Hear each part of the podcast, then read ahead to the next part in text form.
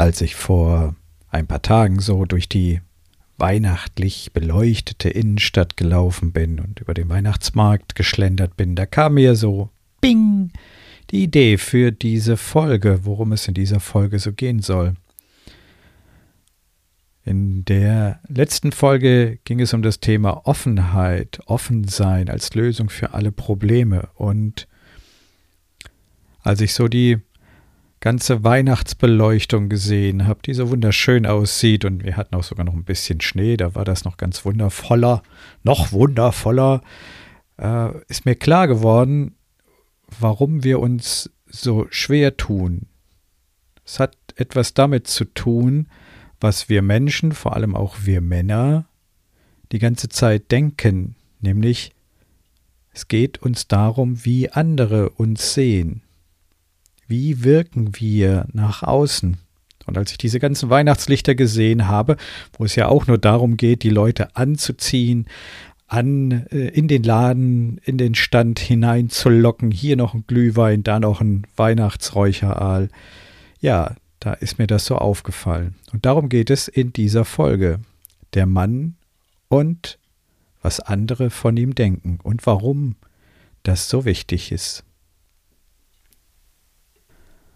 Und nein, in dieser Folge geht es nicht um Herrenkosmetiker, den neuesten Modetrend für das winterliche Schlendern oder der Haarstil für das neue Jahr 2024.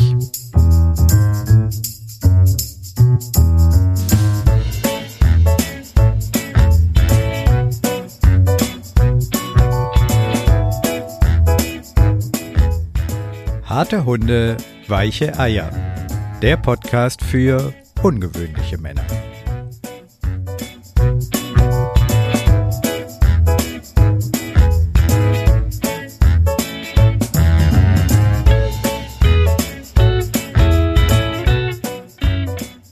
Hallo und herzlich willkommen zu einer neuen Folge meines Podcasts. Ich bin Christian Aufenkolk und in dieser Folge geht es um den Mann und was andere von ihm denken.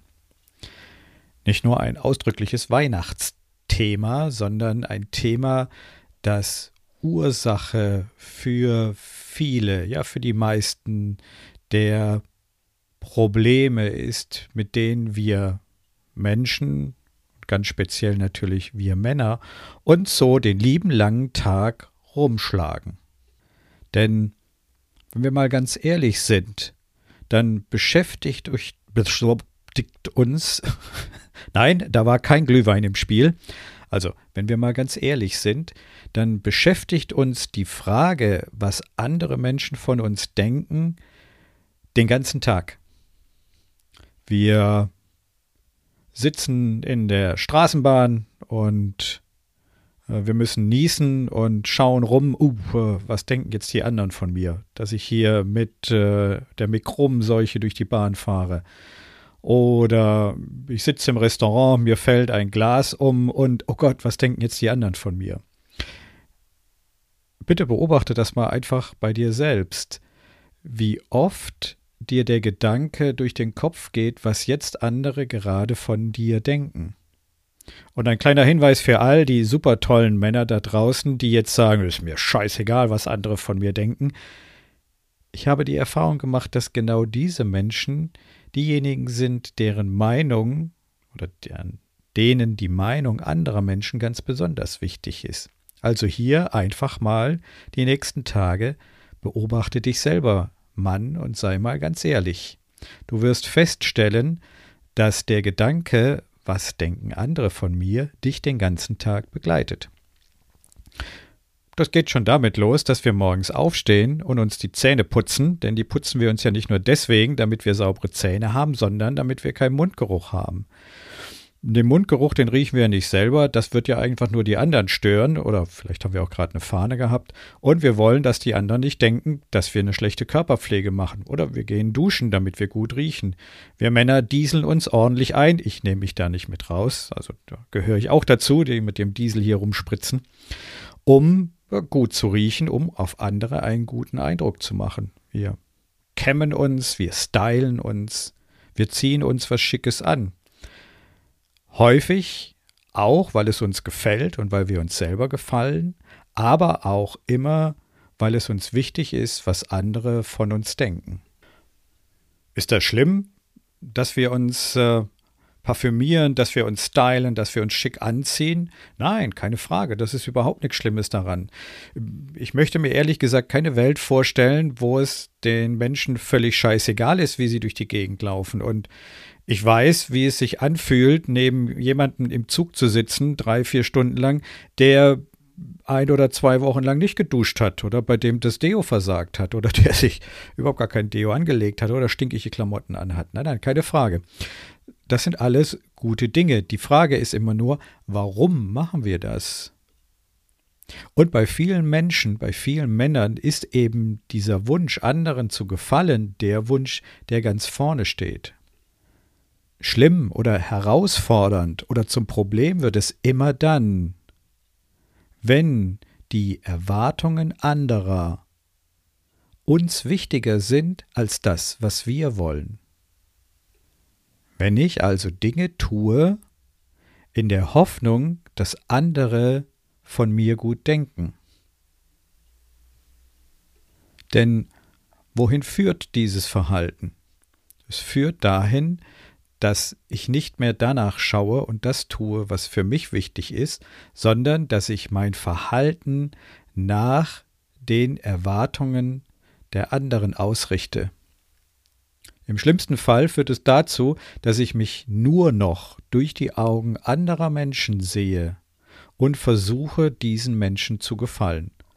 Das ist die totale Selbstaufgabe.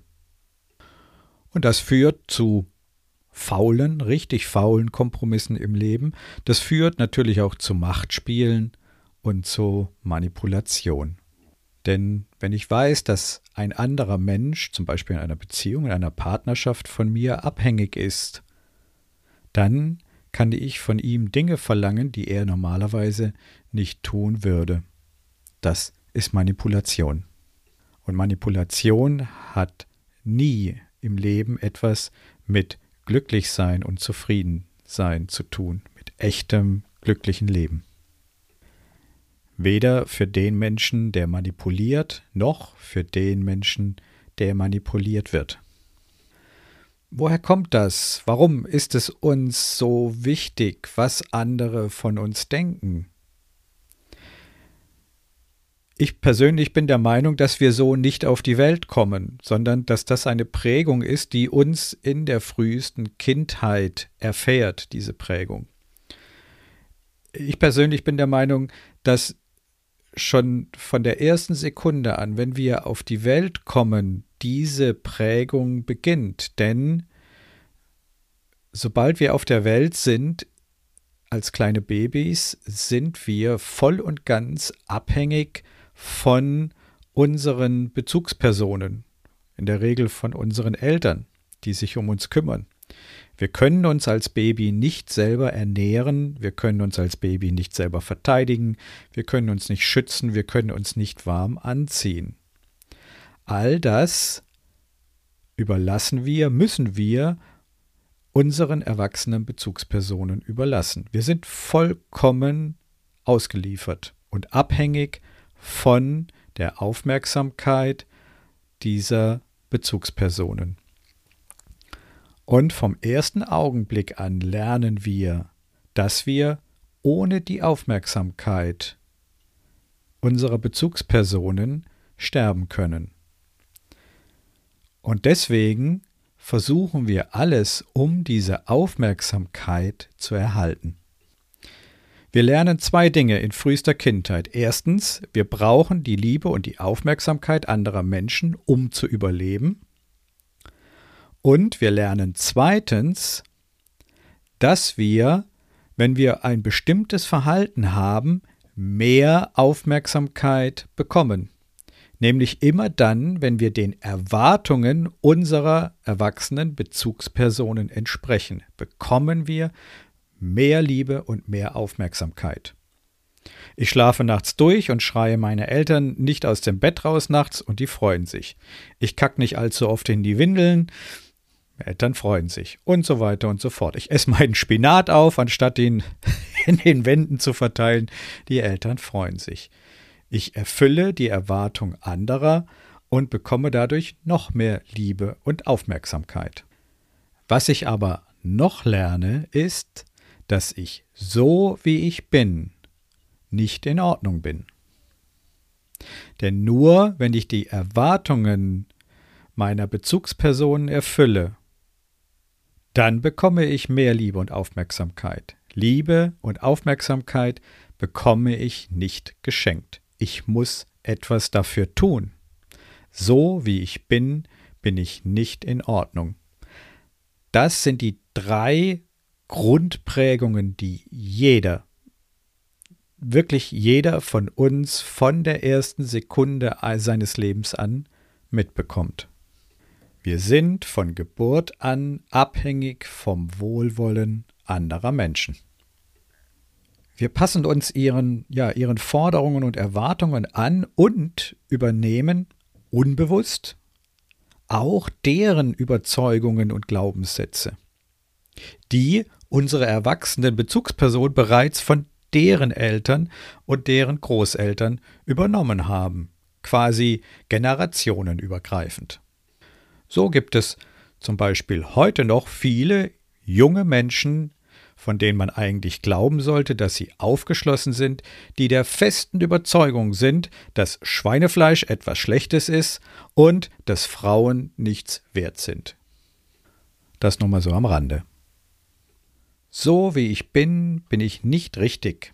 Ich muss erst beweisen und zeigen, dass ich ein, ja, dass ich ein guter Mensch bin und dass ich ein richtiger Mann bin. Das ist der Gedanke, der allen Menschen innen sitzt, allen Männern innen sitzt. Wie gesagt, ich persönlich bin der Meinung, dass das nur aufgrund dieser Prägung entsteht. Denn schauen wir uns einmal Babys an, die miteinander spielen und untereinander sind. Da sagt nicht das schwarze Baby zum weißen Baby, äh, du bist ja ein Weißbrot. Und das weiße Baby sagt nicht zum asiatischen Baby, äh, du hast ja Schlitzaugen. Nein. Die schauen sich alle mit großer Neugierde an und sagen, oh, du siehst ja spannend aus. Oh, du siehst ja auch spannend aus. Uh, ist ja interessant. Von Natur aus haben wir diese Prägungen nicht. Von Natur aus haben wir nicht den Gedanken, dass wir fehlerbehaftet sind, dass wir nicht in Ordnung sind, so wie wir sind. Von Natur aus wissen wir, dass wir so, wie wir sind, voll und ganz in Ordnung sind und dass andere Menschen auch voll und ganz in Ordnung sind. Aber ich glaube, gerade in unserer Leistungsgesellschaft ist ein Gedanke völlig abwegig bei den meisten Menschen, nämlich, dass alle Menschen gleichwertig sind. Auch wenn viele Politikerinnen und Politiker das da draußen behaupten, glauben tun sie es nicht und verhalten tun sie sich erst recht nicht danach. Der Gedanke, dass alle Menschen gleichwertig sind, ist uns völlig fremd. Und das hat auch viel damit zu tun, dass wir von Generationen geprägt wurden, die diesen Gedanken noch nie gehabt haben. Keine Anklage an unsere Eltern, Großeltern oder Urgroßeltern, denn auch in diesen Zeiten konnten sie sich nur so verhalten, wie sie sich verhalten konnten. Hier geht es nur darum, das einmal festzuhalten und zu verstehen, worum es geht. Denn ich glaube, erst wenn wir verstehen, warum wir so denken, wie wir denken, können wir, ja, können wir dieses Gedankenschema ich muss das oder das tun, damit ich ein vollwertiges Mitglied der Gesellschaft bin. Erst dann können wir dieses Gedankenschema loslassen. Wir Männer sind ja sehr kopfgesteuert, wir wollen die Dinge verstehen.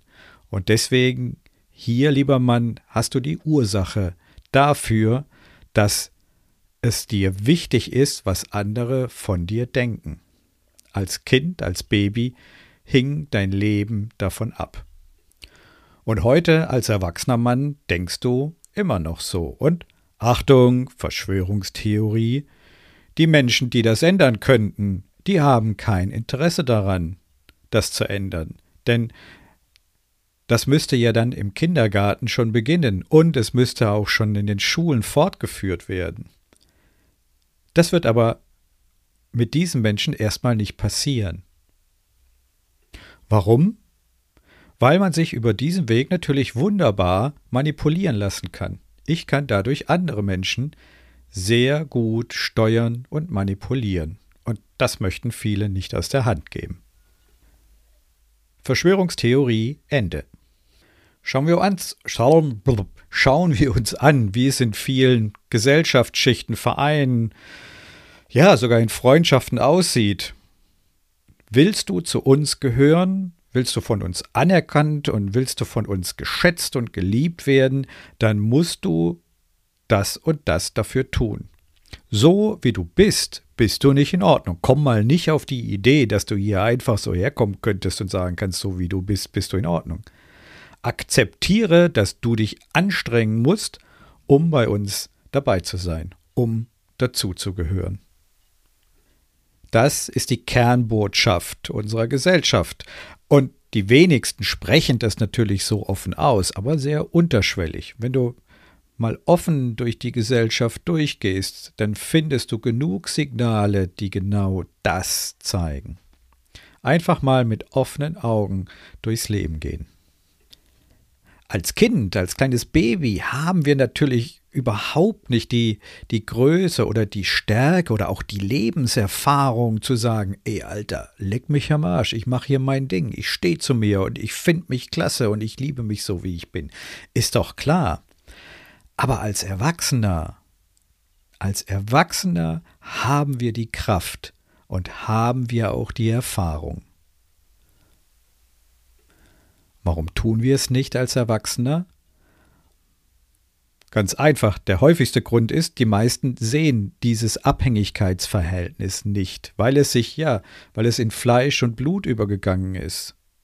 Es hat sich verinnerlicht, es ist in unserem Unterbewusstsein aktiv, wir nehmen es gar nicht mehr bewusst wahr. Es ist für uns völlig normal. Und schauen wir uns die Gesellschaft um uns herum an, unsere Freunde, unseren Bekanntenkreis, schauen wir uns Filme an oder lesen wir Bücher, dann wird uns dieses Verhalten als völlig normal wiedergespiegelt. Also gibt es für uns überhaupt keinen Grund, dieses Verhalten, dieser, diese Erwartung, was andere von uns denken, als komisch zu betrachten oder zumindest mal darüber nachzudenken. Und diejenigen, die sich vielleicht schon fragen, ob das alles so richtig ist, denen begegnet dann Angst, Mut und Geduld, die sie aufbringen müssten, um das zu ändern. Und das ist natürlich eine echte Herausforderung. Da ist es einfach einfacher und bequemer, einfach so weiterzumachen. Wir haben über Jahrzehnte gelernt, unseren Selbstwert, das, was uns wichtig ist, von der Beurteilung durch andere abhängig zu machen. Ich bin nur so viel wert, wie andere von mir denken. Das ist uns in Fleisch und Blut übergegangen. Und die, ja, die Anleitung zu einem, ich nenne es mal pseudo-glücklichen Leben lautet ganz einfach, tue was, leiste was, entspreche unseren Anforderungen und dann, dann bekommst du was. Und wenn du was bekommen hast, dann hast du was. Und wenn du was hast, zum Beispiel Geld, Titel, Haus und so weiter, dann, aber auch nur dann, dann bist du was. Wer dieser Devise, wer dieser Anleitung folgt, diesem Tun, Haben, Sein, der hat, vielleicht in den Augen der anderen etwas. Aber glücklich, glücklich ist er nicht. Denn eigentlich sind wir im Dauerstress, weil unsere Aufmerksamkeit die ganze Zeit darauf liegt, was andere von uns denken. Oder, noch schlimmer, was andere von uns denken könnten. Ja, wir haben uns quasi angewöhnt, uns durch die Augen der anderen zu betrachten. Und wir fragen uns ständig, was denkt der oder die wohl jetzt gerade über mich? Und hier kriegen wir sehr schön die Kurve zur Folge 16, der Mann und die Offenheit. Denn ich kann nicht offen sein und dem Menschen zeigen, wie ich mich fühle ähm, und äh, wie es in mir aussieht, wenn ich die ganze Zeit darauf bedacht bin, einem bestimmten Eindruck nach außen wiederzugeben, einem bestimmten Eindruck zu entsprechen. Denn sind wir mal ganz ehrlich, Offenheit, vor allem unter Männern, das ist eher etwas, was Fragezeichen, Widerwillen und ja, Zurückweisung hervorruft. Auch wenn viele Frauen immer behaupten, ja, ich wünsche mir einen sensiblen, offenen Mann, der offen über seine Gefühle sprechen kann und will, wenn das der Mann dann macht, dann guckt die Frau häufig eher komisch als begeistert. Und denkt sich womöglich, oh Gott, was habe ich mir da für ein Weichei geangelt?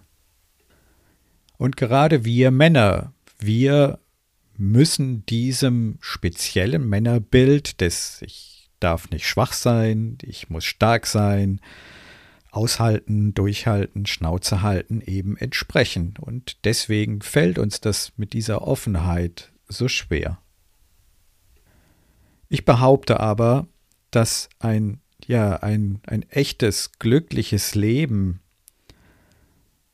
nur, nur dann möglich ist, wenn wir uns wirklich von dieser Fremdwertschätzung abkoppeln, wenn wir uns davon abkoppeln, wie andere uns sehen und uns wieder darauf besinnen, was uns selbst wichtig ist, wenn wir wieder, ja, wie soll ich sagen, Selbstwertschätzung lernen und uns selbst voranstellen, anstatt darauf zu achten oder darüber nachzudenken, was könnte derjenige oder diejenige jetzt von mir denken.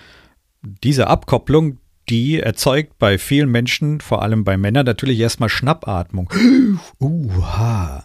Ja, und das ist auch nachvollziehbar, denn es ist ein bisschen so wie der Heroinabhängige, der sich auf den Entzug begibt. Denn ich muss mich von etwas trennen, an was ich mich gewöhnt habe.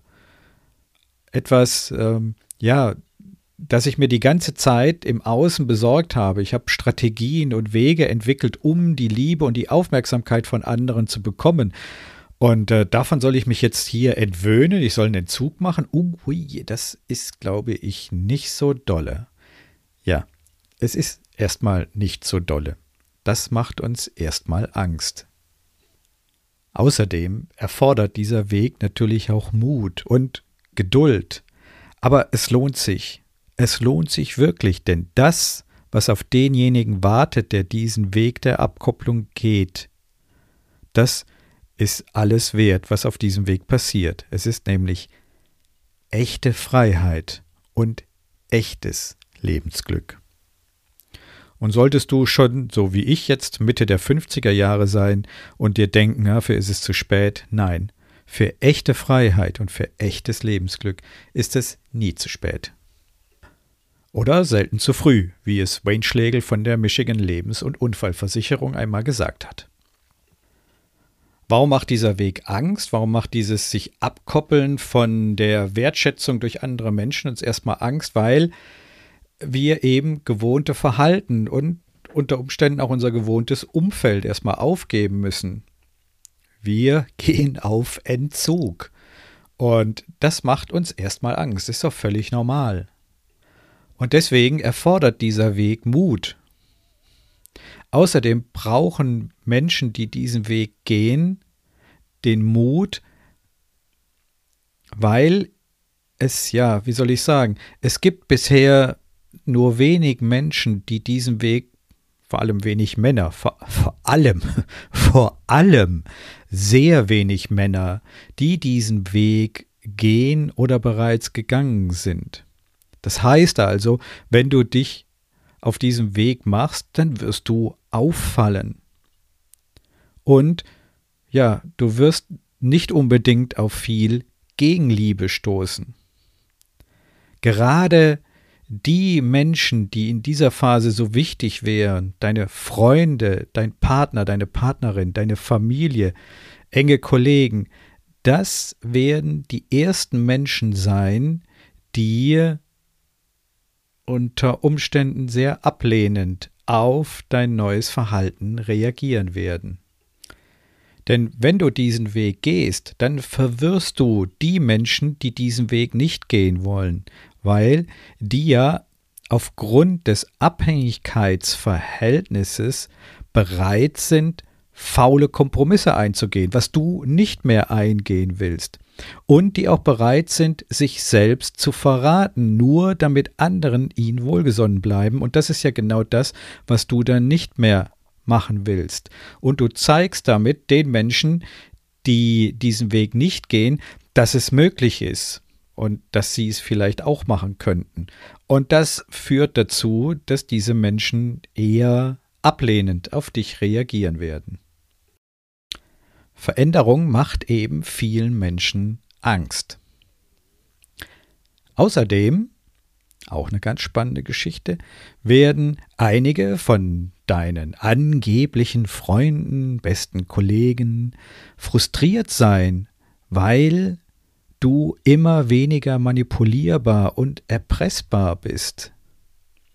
Sobald du den Mut gefunden hast, auf deinen eigenen Beinen zu stehen.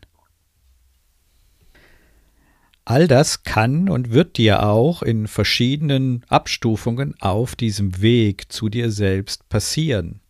Das kann ich und das will ich auch gar nicht schönreden.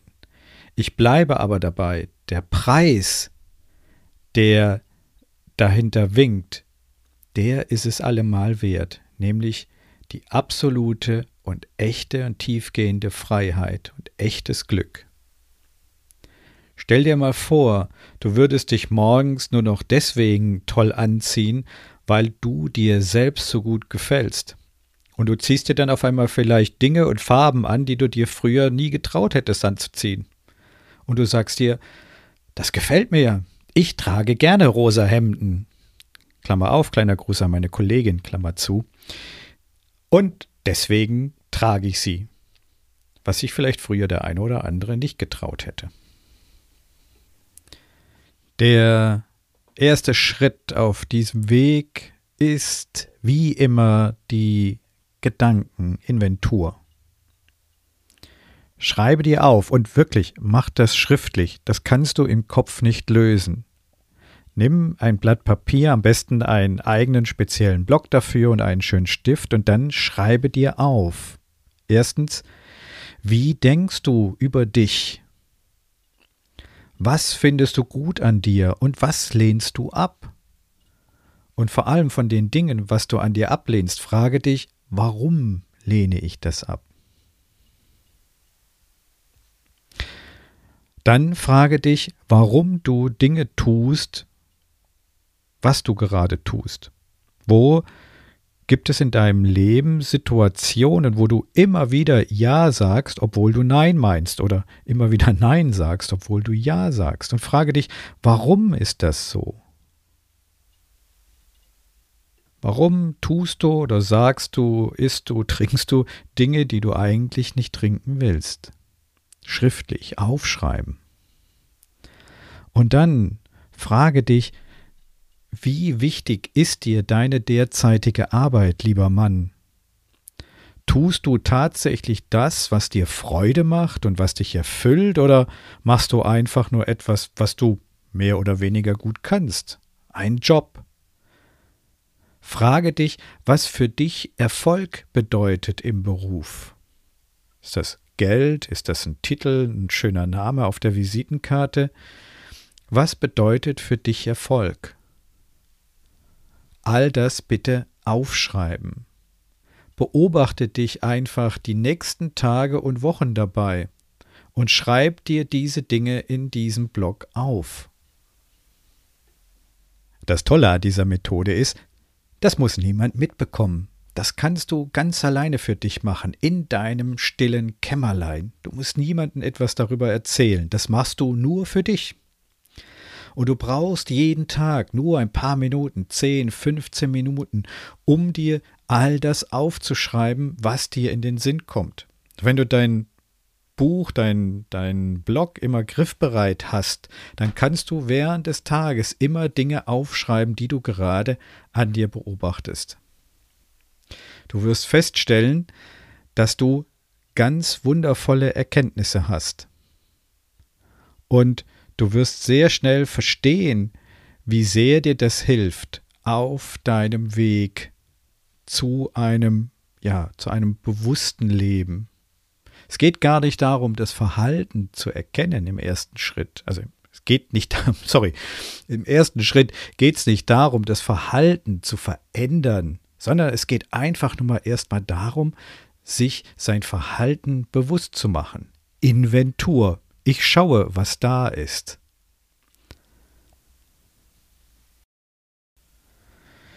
Und das war's auch schon wieder mit dieser Folge. Spannendes Thema, der Mann und was andere von ihm denken. Noch ein kleiner Nachtrag zu dem Thema Geblinke, Weihnachtsbeleuchtung. Ähm, ihr könnt mich gerne altmodisch oder verklärt oder gefährlich altromantisch nennen, aber ich persönlich, ich finde noch immer am schönsten ist eine ganz einfache Bienenwachskerze, die vor sich hin leuchtet, die ein wunderschönes, warmes Licht macht. Ist auch so ein bisschen symbolisch für diese Folge jetzt, denn diese Bienenwachskerze, die leuchtet aus sich selbst heraus, so ruhig und so warm. Die braucht dieses ganze künstliche Gefiepe und Geblinke überhaupt nicht. Die braucht keine Batterien oder ein USB-Kabel oder sonst irgendwas.